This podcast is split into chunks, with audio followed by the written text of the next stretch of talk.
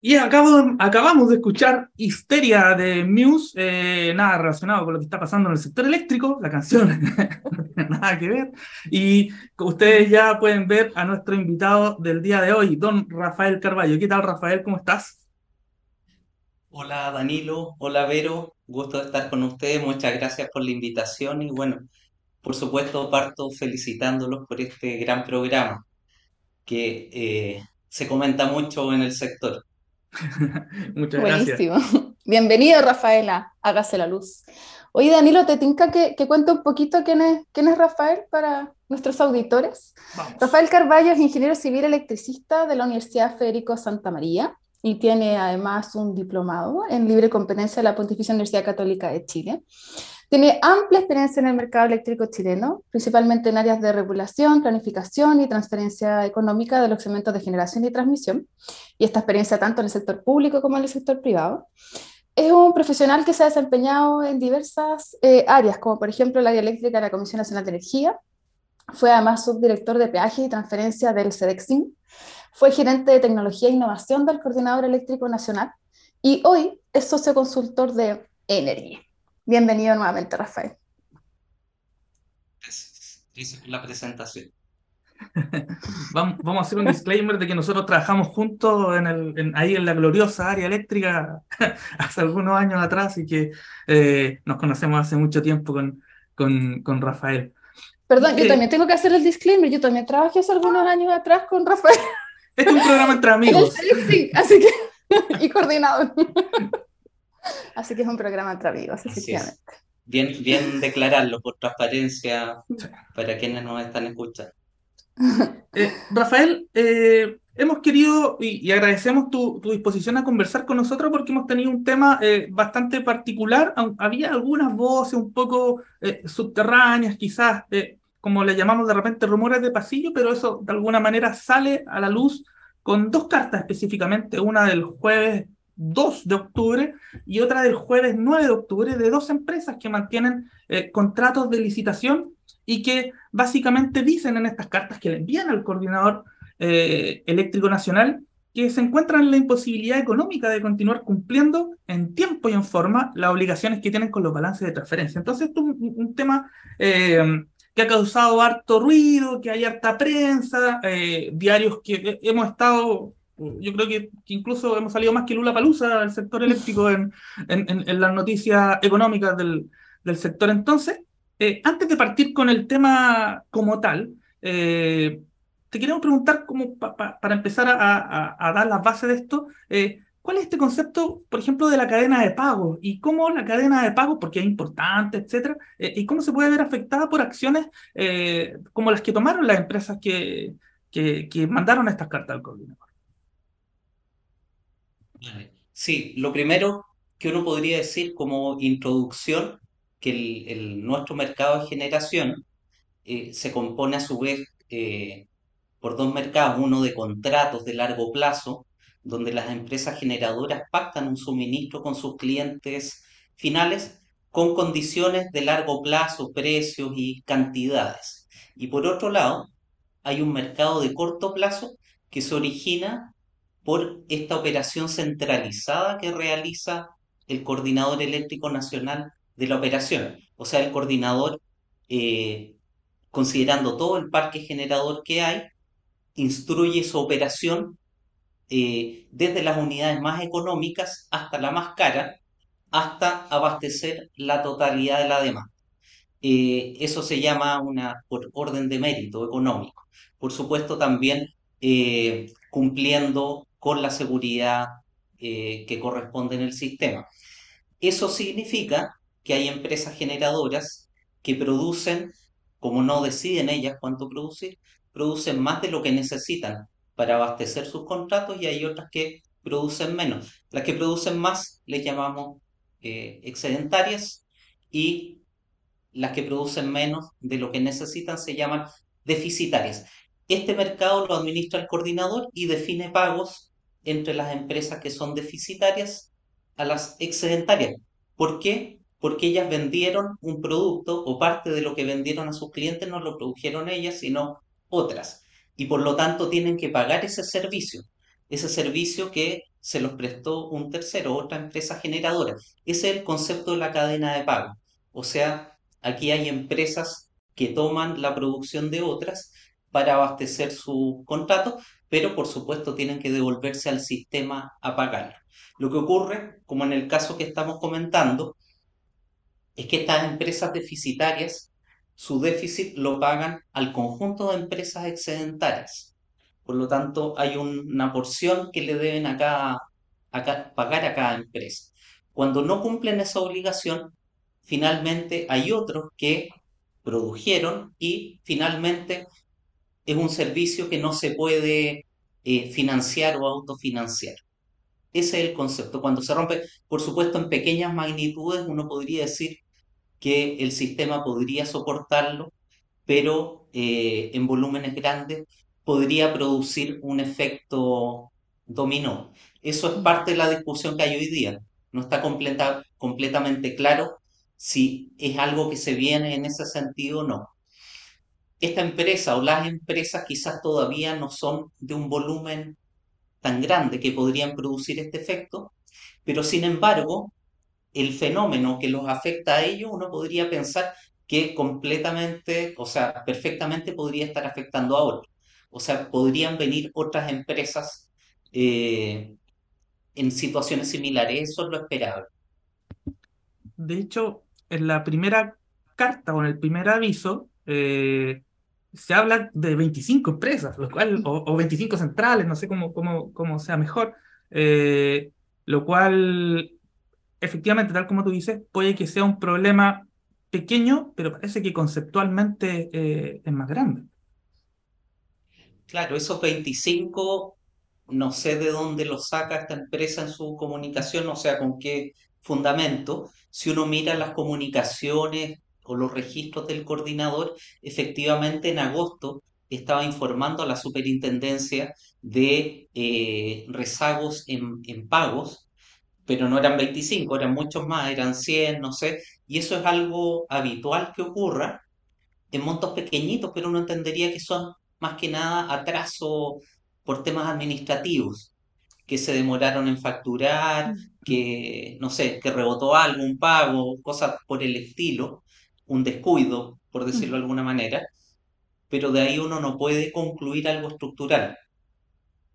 Pero sí, sí, si uno va a mirar las cosas estructurales que están pasando en el sistema y, uno empieza a cruzar eh, precios ofertados en las licitaciones, eh, costos marginales en las inyecciones, costos marginales en los retiros, costos o sobrecostos de operación en el sistema, costos de servicios complementarios etcétera, una serie de cargos que los suministradores a clientes eh, regulados no pueden traspasar directamente a los clientes, sino los tuvieron que internalizar en sus ofertas, ahí uno puede concluir que la cosa está compleja. Mm. Oye, Rafa, aprovechemos de hablar también del efecto del reglamento de coordinación y operación, ¿ya? y el establecimiento de las boletas de garantía. Este es un mecanismo que en su minuto eh, se formuló como, como una, una manera muy exitosa, ¿no es cierto?, de, prever también eh, estas situaciones como las que estamos ahora comentando. ¿Tú crees que esta, siendo su primera prueba, es efectiva? ¿Es eh, un mecanismo efectivo, digamos, para contrarrestar esta situación? Mira, primero, eh, un, un, mecanismo es este de las garantías, que es una herramienta para contener situaciones como las que estamos comentando. Y quizás desde el punto de vista del monitoreo hay otra que ya se implementó hace tiempo, que es este portal de pagos que utiliza el coordinador. Por lo tanto, uno podría, podría afirmar que ambas herramientas son útiles, son mejor que la situación previa cuando no existían, cuando no había nada. Y básicamente, o sea, muy antiguo, el caso Campanario, mm. hace más de 10 años, 12 años, no sé, eh, cuando en realidad se prendieron las alarmas ya había un déficit de la empresa muy grande y de 5 meses, por decirte algo. Eh, por lo tanto, era mucho más complejo. Ahora, el coordinador tiene una herramienta que es este portal donde son las empresas las obligadas a informar, el mm. tanto eh, deudores como acreedores, que efectivamente se están cumpliendo o no se están cumpliendo las obligaciones. Por lo tanto, esa es una herramienta que es útil. Y por otro lado, están las garantías. En el caso que les mencioné no existían garantías, así que los déficits impago quedaban impagos y por supuesto otra cosa tiene que ver, otra cosa es la vía judicial, ¿cierto? Pero desde el punto de vista de la regulación eléctrica no había nada. Las garantías, y para ir al fondo de lo que pregunta, yo creo que sirven, pero eh, tengo la impresión, por los números que, que, he logrado ver en estos días, que, eh, que requiere una gestión un poquito más proactiva para que sea una real herramienta y sirva para el propósito. ¿Por qué? Primero, si miramos la empresa María Elena, mm. vemos que informó prácticamente el último día de, de septiembre, tú dijiste una carta del 2 de octubre, mm. quizás se publicó en esa fecha, pero supongamos es a fin de septiembre, e informó que no cumplirá sus obligaciones de balances de julio y agosto. Por lo tanto, eh, no solo están impagos esos dos balances, sino el de septiembre, que el coordinador todavía no lo publica, mm. e, e, es, entendible y de hecho dice esos dos y los que vengan y, cualquier otra cosa. Así que eh, ahí ya se juntan tres meses. En el caso de la otra empresa de, de Ibereólica, también informa respecto de agosto y también lo hace los primeros días de octubre. Mm. ¿ya? O sea, ahí hay un primer check que hay un retardo en que el coordinador y la autoridad finalmente tomen conciencia de la situación. Y por otro lado, si uno mira los montos de las boletas, eh, ahí aparece algo curioso, que en el caso de eh, María Elena, de Solar Pack, tiene una boleta que casi cubre, pero no cubre la totalidad de esos dos meses de déficit. Y en el caso de eh, Ibereólica, si bien en su carta no informa cuánto es lo que no va a poder pagar, solo se refiere al balance de agosto, tiene una boleta de 900 millones. Si uno va a mirar el balance del coordinador, solamente por el eh, balance de energía de agosto para esta empresa tenía un monto de 2.400 millones a pagar. Y por lo tanto, ambas situaciones son una anomalía respecto del objetivo del reglamento. El reglamento dice que esas boletas tienen que caucionar los tres peores meses mm. de eh, las transferencias proyectadas. Entonces, uno podría entender que en la proyección las cosas podrían fallar, se mueven, pero uno entendería ahí que el coordinador tiene que tomar acciones correctivas y eh, aparentemente esas no fueron tomadas y por lo tanto hoy día esas boletas no van a cubrir o no deberían cubrir las obligaciones de, esta, de estas empresas en su totalidad. Clarísimo. Eh, no sé, pero si tú vayas a contrarrestar o, contrapreguntar, perdón. No, no, pero, quiero, complementar. ¿Mm? dale, Rafael. No, quiero complementar porque me estoy refiriendo a lo que se hace hoy día y como y, digo, es un avance respecto de lo que había, pero todavía estamos en el desde, o sea, falta uno, con las herramientas que hay, hacer una gestión un poco más proactiva y lo otro es que ya en todas partes este sistema o esta forma de operar está superada.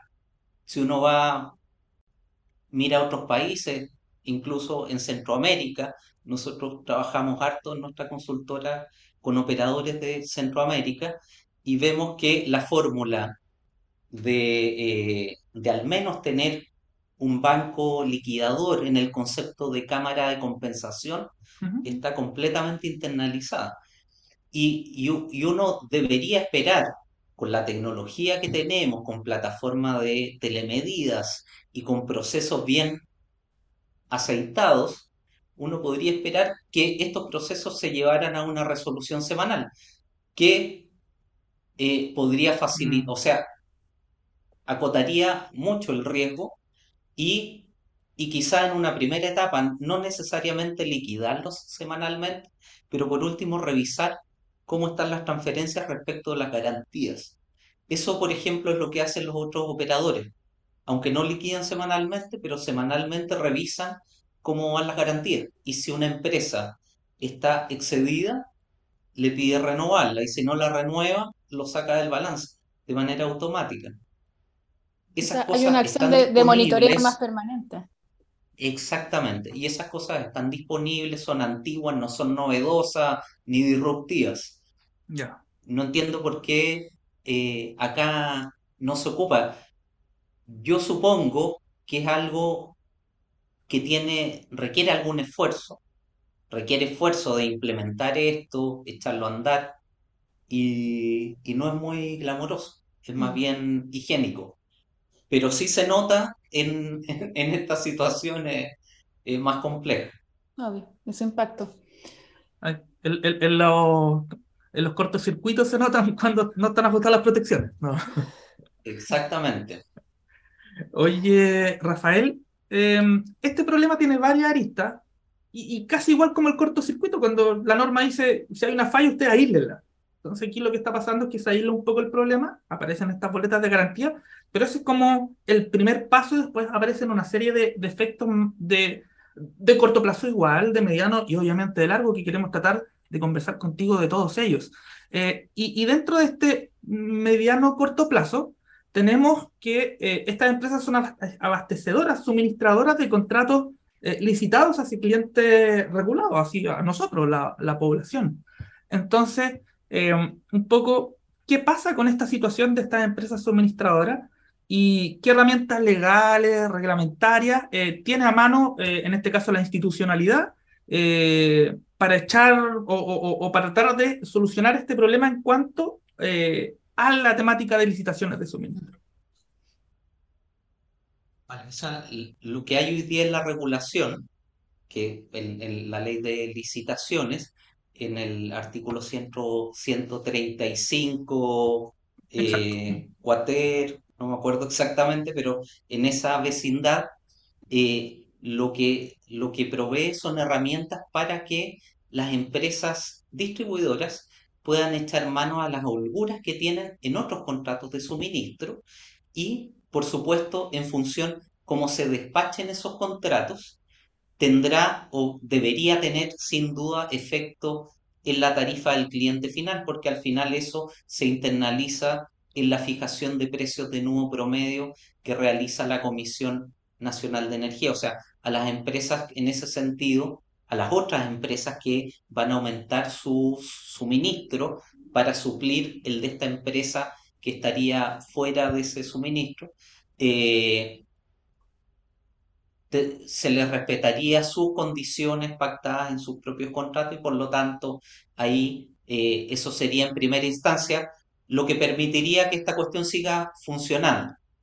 Hay otras herramientas que van más eh, por el lado del término de contrato. Hay que decir que, o por lo menos lo que yo entiendo, en el ámbito de las licitaciones no existe una regla o normativa que permita votar un contrato. Eh, Claro, ahí, ahí la pregunta y es parte de los análisis que, que supongo se harán en adelante para mirar esto de manera integral, si tiene sentido que lo haya o no. Sería mm. medio raro eh, poner esos incentivos y que venga una empresa o una empresa, una oferta muy eh, agresiva y si no le funciona, me salgo y, y dejo votados los contratos y me voy a abastecer a no sé, a clientes libres o busco otro pacto que me acomode. Eh, eso sería una señal compleja y esa hoy día no existe. Lo que sí existe son eh, la regulación que está ahí por el artículo 146 bis, que era lo, lo, de la ley Tocman, que estuvo pensado para dar continuidad de operaciones a gas Atacama, que estaba eh, a puertas de la quiebra en ese momento. Ahí trae una forma de, administrar la liquidación de la empresa, pero haciéndole el test ácido de si efectivamente es necesaria, estrictamente necesaria para cumplir los objetivos de operación económica y segura del sistema. Por lo tanto, eh, eh, como eso no ha operado, yo lo que digo es que es algo que está por verse. Eh, ¿Qué es lo que hará primero el mandante, o sea, el, el titular de estos contratos la empresa distribuidora y es la empresa distribuidora la que debería tomar acciones para, eh, para que se resguarde el, eh, el, ¿cómo se llama? Se resguarde los derechos del, del cliente regulado. El bien superior del cliente regulado. Y ahí tendría que concursar también, por supuesto, la autoridad eh, la, la SEC y la Comisión Nacional de Energía como parte de ese proceso donde lo que se debería buscar, no sé si se va a dar el caso, pero eh, así está pensada esa lógica, es que cuando se necesita que la planta siga en el sistema, es darle continuidad de operaciones eh, a través, siendo, eh, digamos, tomada por algún administrador temporal y liquidando eh, la planta, pero operada, dándole continuidad de operación. Eso es algo que no se ha hecho y no tengo claro si aplica para este caso, si, si se va a declarar qué acciones va a tomar la distribuidora, eh, porque Claro, así mirado de manera más amplia, el que un contrato se vote de manera unilateral, por las razones que sea, eh, tiene afectación en los clientes finales. Mm. Eso se traduce en ocupar contratos más caros. Mm. Eh, Eh, para bueno, poner algunos números en, en- en la mesa solamente, eh, estas son, estas dos empresas ganaron licitaciones en el 2015 eh, y empezaron su suministro ahora, 2021. Eh, cinco o seis años después, eran cinco, pero hay un más uno ahí que podía ser usado. Eh, de esa licitación, que eran alrededor de 12.000 gigas, eh, entre estas dos empresas hacen cerca de uno, por lo tanto representan un poquito menos del 10% de, esa, de dicha licitación y obviamente de la bolsa completa hoy día de la energía necesaria para clientes eh, regulados es mucho menor. Y hay un dato que salió en el diario La Tercera, lo traigo a colación también el día, el día sábado, eh, de que eh, del total de energía licitada sol- solo estaríamos ocupando un 65%, lo cual de alguna manera quizás nos trae como la sensación de tranquilidad.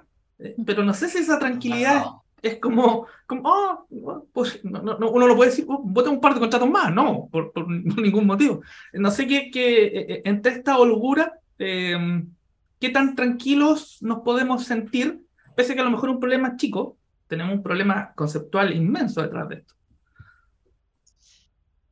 No, a mí no me daría ninguna tranquilidad.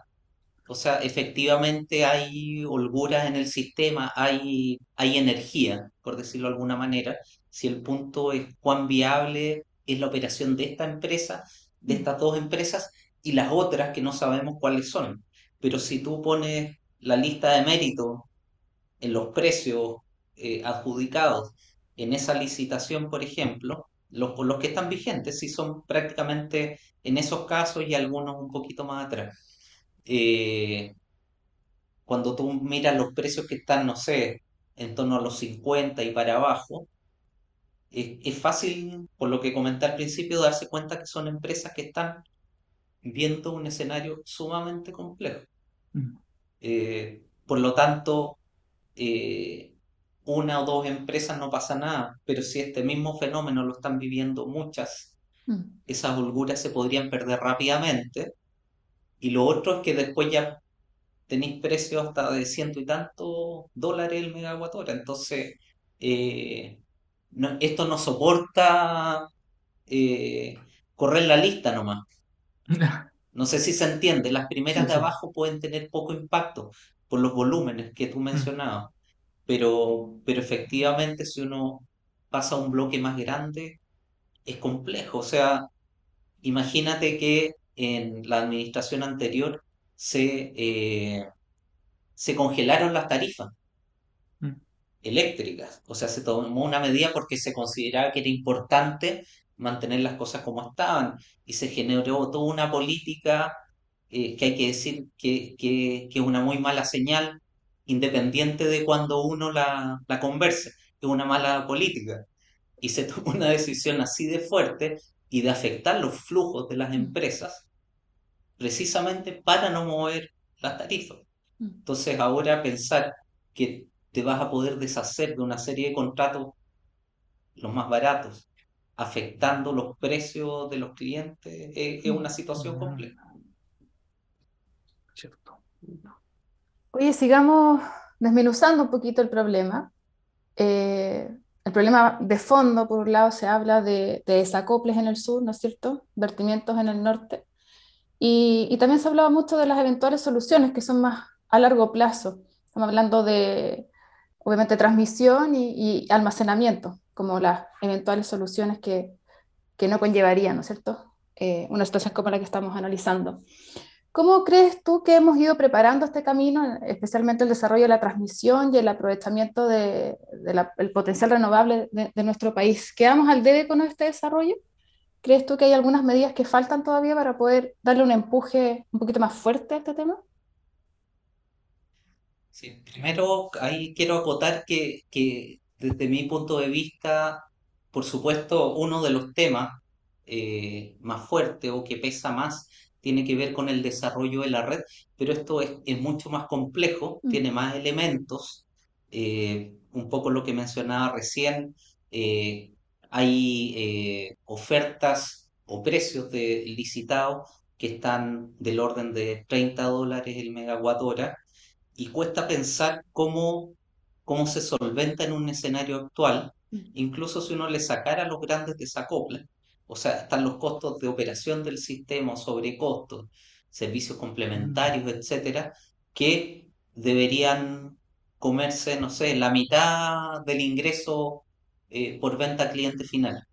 Por lo tanto, uno supone que detrás lo que hay para poder financiar también el costo de capital, hay una apuesta a una importante inframarginalidad que hoy día no existe y todo lo contrario, es, es completamente al revés. Entonces, eh, ahí hay un tema, por supuesto, primero de responsabilidad de las propias empresas, que son las que participan en este mercado de manera libre, pero, pero habría que revisar cómo internalizan todos los riesgos que están ocurriendo o que podrían haber en el sistema, eh, como lo han hecho. Y de hecho ahora van a entrar, tú mencionaste, Danilo, la licitación del 2015, pero después están las del 17 y a precio más agresivo. Entonces la pregunta es, ¿y qué escenario van a ver ellas, esas empresas, cuando ingresen en un par de años más?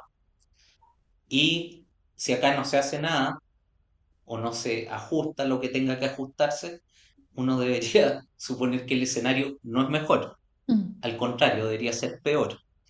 Y ponlo en un contexto de descarbonización, que es muy importante y un objetivo que hoy día eh, está bastante asentado o, hay un acuerdo bastante transversal de qué es lo que necesitamos.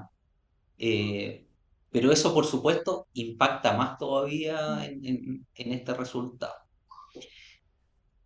Y eso como introducción, y por supuesto, desde el punto de vista de la transmisión, eh, yo creo que se han presentado y se están ya impulsando las obras las más grandes, las más estructurales, el sistema en HVDC, eh, en 500 kb entre Quimal y Lo Aguirre, y eso es una obra muy importante, pero también tengo el convencimiento de, que eso no, es, no va a ser suficiente, el sistema va mucho más rápido y por lo tanto ahí mi, mi conclusión es que estamos al debe y no hay que hacer muchos análisis para darse cuenta que estamos al debe, porque da lo mismo lo que uno, como lo explique, pero el asunto es que el resultado es malo.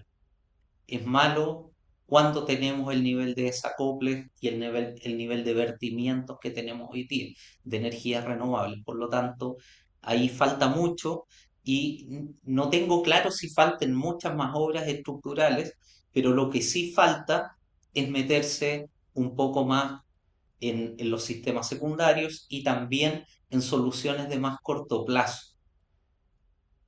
Sí. Y por ejemplo, el, perdón, el, sistema de almacenamiento cumpliría algún rol, crees tú, esencial, Rafael, como para bajar un poquito ese nivel? Sí, sí, por supuesto, es parte de la flexibilidad que necesita el sistema y el almacenamiento debería entrar en a cumplir eh, los diferentes roles o en distintas funciones en la operación del sistema. Por supuesto, uno de ellos está en la transmisión y Mm. ya por suerte hay un primer proyecto eh, súper ambicioso, hay algunos que lo encuentran muy grande, etcétera, costoso, pero según mi experiencia, eh, tengo la sensación que esa mirada de encontrar siempre costoso el sistema de transmisión sale súper cara. Mm, O sea, Mm. me acuerdo de, de, de un dicho, no un dicho, una, una, una columna de la Marisa, María Isabel González de hace más de 10 años, que decía que ahorrar en transmisión era ahorrar con la leche del gato, una analogía con la economía doméstica. ¿ah? Eh, no, yo sé que me escucharan los clientes ahí, Javier, dirían, si la transmisión hoy día vale harto, sí es verdad, vale harto, pero para habilitar toda esta promesa de un mercado que funcione bien y que sea económico y que permita capturar los costos eh, económicos, eficientes de las renovables, se requiere un sistema de transmisión robusto. Ahí las baterías cumplen un, un rol súper importante y lo otro es que ahí también el coordinador debería tomar un rol un poquito más eh, proactivo o mirar un poco más hacia adelante eh, en otras funciones del sistema, o sea, el, el- control de frecuencia, por ejemplo. eh, yo no recuerdo si fue el año 2020 o 2021, eh, contrató un estudio el coordinador para, para dimensionar los recursos que necesitaba precisamente eh, para el control de frecuencia en sus distintas etapas y había una recomendación de, de que ya era eficiente meter un sistema de baterías para control rápido de frecuencia eh, de 25 megas, incluso hasta 50 megas. El más eficiente era 25 pero el coordinador después él mismo lo desechó porque dijo que no, no estaba viendo los mismos escenarios que el consultor, lo cual uno debería entender que es cierto, el coordinador hace sus propios análisis y, y toma lo que le sirve. Pero ya a esta altura uno esperaría que esté metiendo tecnología al sistema y que esté, lo esté probando en su propia operación. Mm. Quizás ese paso era un paso de bajo riesgo, pero un paso muy importante desde el punto de vista de la operación del sistema. Y lo otro, eh, en el corto plazo también eh, uno esperaría que a estas alturas est- estuviera desarrollando un, festival del automatismo. Los automatismos eh, son complejos, por supuesto, pero tienen eh, tiempos de implementación probablemente es lo más rápido o una de las cosas más rápidas que se puede hacer. Hay otro que tiene que ver con medidas operacionales propias del, coordinador. Pero ahí hay un conjunto de un una batería de herramientas, que están las baterías, los BES, Sí. están los automatismos, está toda la familia de los fax eh, y otros dispositivos, y eso ya debería, y a- es ahí a donde el coordinador de- debería liderar ese Mm. desarrollo. Hay, ho- hoy día, dentro de lo que, lo, lo- que hemos podido ver en la prensa, hay... qu- Quiero palmar con lo del corto plazo que dices tú. Eh, podemos desgastarnos harto en la discusión, que, que puede ser muy interesante. De hecho, es interesante. Eh, es que la culpa de esto lo tienen los vertimientos, la infraestructura de transmisión que no está. Eh, o también la otra facción que nos dice, eh, oye, te dijeron que no te metas en una parte del sector del sistema que estaba súper congestionado, que son empresas grandes, que conocían el sistema, que a lo mejor, no sé, tuvieron mal, mal locación, etcétera. Eh, que eso es una discusión de por sí, pero se, se resuelve eh, en este mediano largo plazo que tú nos comentabas. Y en el corto plazo, resumo un poquito lo que nos dijiste. eh, eh, ah, eh, accionamiento, Sí, automatismos, automatismo. sí, Eh, fax, sí. Y, y- y tú, como también estuviste en el, en el, en el coordinador y en el CDEC, eh, se ha hablado de echarle la mano al N-1. Le, explico un poco rápidamente, el N-1 es una especie de colchón que tenemos en la red de transmisión que en caso de emergencia se ocupa, eh, pero tenemos una holgura ahí de emergencia que no se ocupa. Algunos levantamos la ceja cuando hablamos del N-1, pero te lo planteo como, ¿se podrá?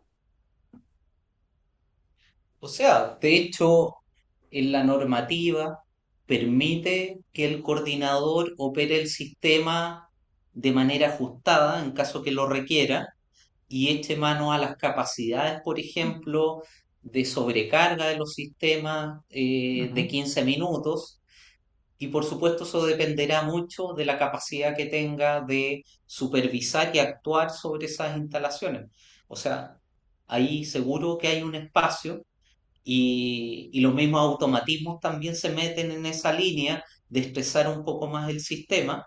eh, y por lo tanto, eh, lo que yo me imagino que esto, y, y- y quizás para adelantarme un poco, eh, eh, hay una propuesta, por ejemplo, que hizo Acera, bastante amplia a propósito de este tema, pero que ya la había hecho las autoridades anteriores, de sentarse a armar unas mesas técnicas y ver una batería de soluciones que están en exactamente en lo que estamos comentando, así que va, va en el, en el sentido correcto. Y ahí debería sentarse, por supuesto, eh, lo que yo creo que falta es primero es un plan, un plan pensando en este gran proyecto que es esta eh, transición energética con objetivos de descarbonización. Acá hasta ahora eh, las autoridades han hablado de, de cronogramas o plazos, calendario para retirar centrales, pero, pero no, no se ha hablado mucho de un plan. Y no, y a mi juicio lo que falta es un plan y conducción de ese plan, con distintos roles y por supuesto eh, más arriba estará el, el- el ministro, el nuevo ministro, que ahí tiene, eh, eh, tiene un, un- un desafío muy grande y por supuesto en otras instancias estará, como la que hemos estado conversando ahora, el coordinador eléctrico y también las empresas, por supuesto, bien representadas hoy día, muy bien representadas por, por sus asociaciones gremiales, a donde hay gente, gente joven eh, y muy competente. Y por supuesto, en este tema en particular, en la transmisión, eh, también hay que sentarse con las transmisoras. Yo me imagino que ellas estarán muy dispuestas a colaborar en este proceso pero también querrán resolver algunos temas y riesgos que les imponen sus operaciones, ¿cierto? A propósito de expresar más la- las líneas, eh, hay que ver cómo eso es compatible o se armoniza bien con el mantenimiento de líneas, porque sacar líneas de servicio cuando ya eh, pasaste el, el N-1 estricto, eh, no es tan simple. ¿Qué es lo que pasa cuando los automatismos fallan, las compensaciones? Esas son todas preocupaciones probablemente desde el mundo de la transmisión.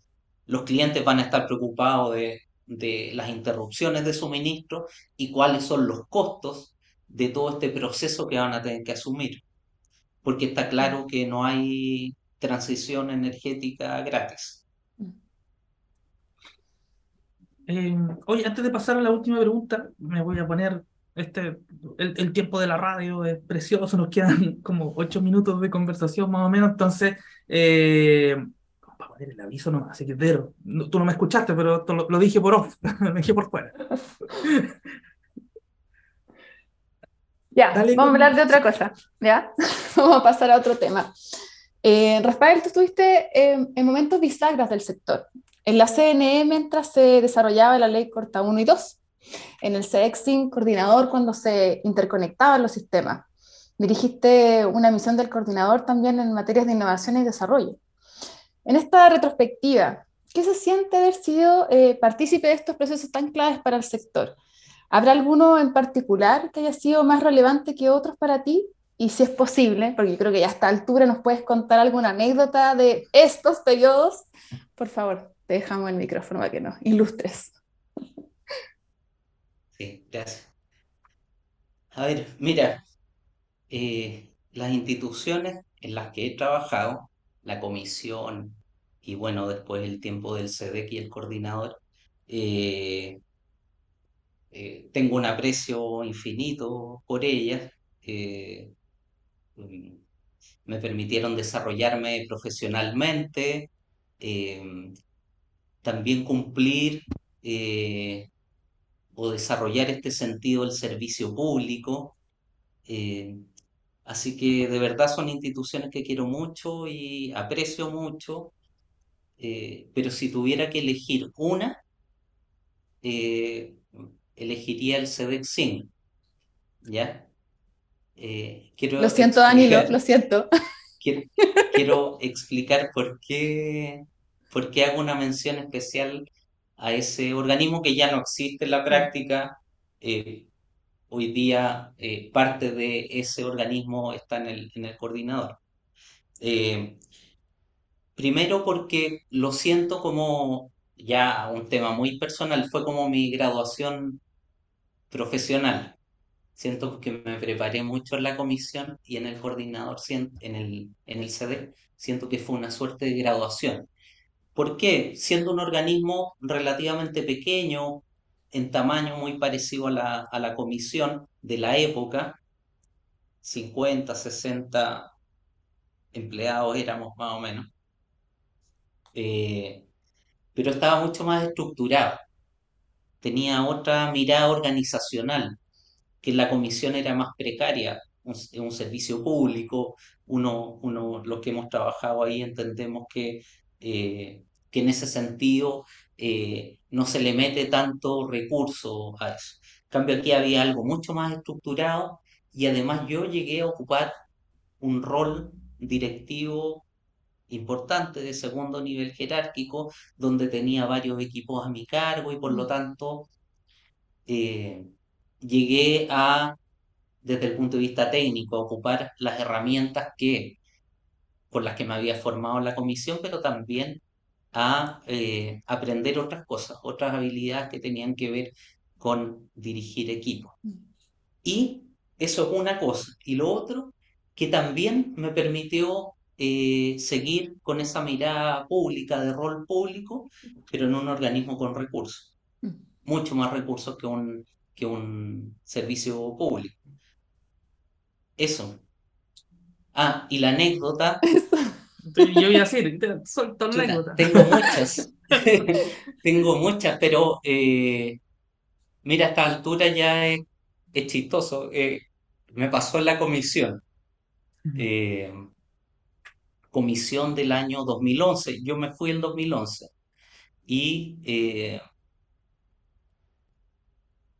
justo después del, eh, ya era el segundo, la segunda cuenta pública del presidente Sebastián Piñera en esa época, eh, los- en mayo de 2011.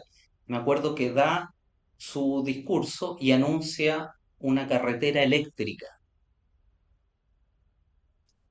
Entonces, todos los que nos conocíamos ahí, guau, ¿qué será eso? Y no, me- no, no, no me acuerdo si no había WhatsApp probablemente, pero nos escribíamos con la BlackBerry, no sé. ¿Y qué será eso? Nos preguntábamos, pero bueno, uno se imaginaba que era algo que había diseñado el ministerio en su oportunidad eh, y lo tenían más o menos articulado con la presidencia. Y el asunto es que lle- llego al día siguiente, no sé si era lunes, etcétera, al, al trabajo, y nos convocan desde el ministerio a un grupito pequeño eh, a conversar. Y el tema era preguntarnos qué había querido decir el presidente con la carretera eléctrica. Es una de las cosas más surrealistas que he vivido.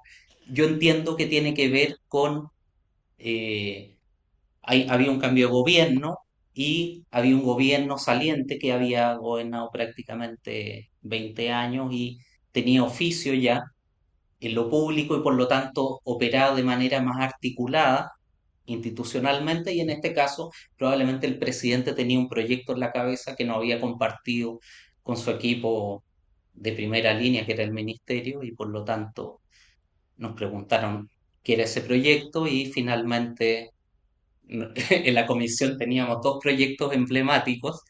Uno era el que empujamos el equipo de planificación a donde estaba eh, con Enrique Farías, que era el- la línea Cardones Polpay con 500, y el secretario ejecutivo estaba impulsando desde hace mucho tiempo la interconexión.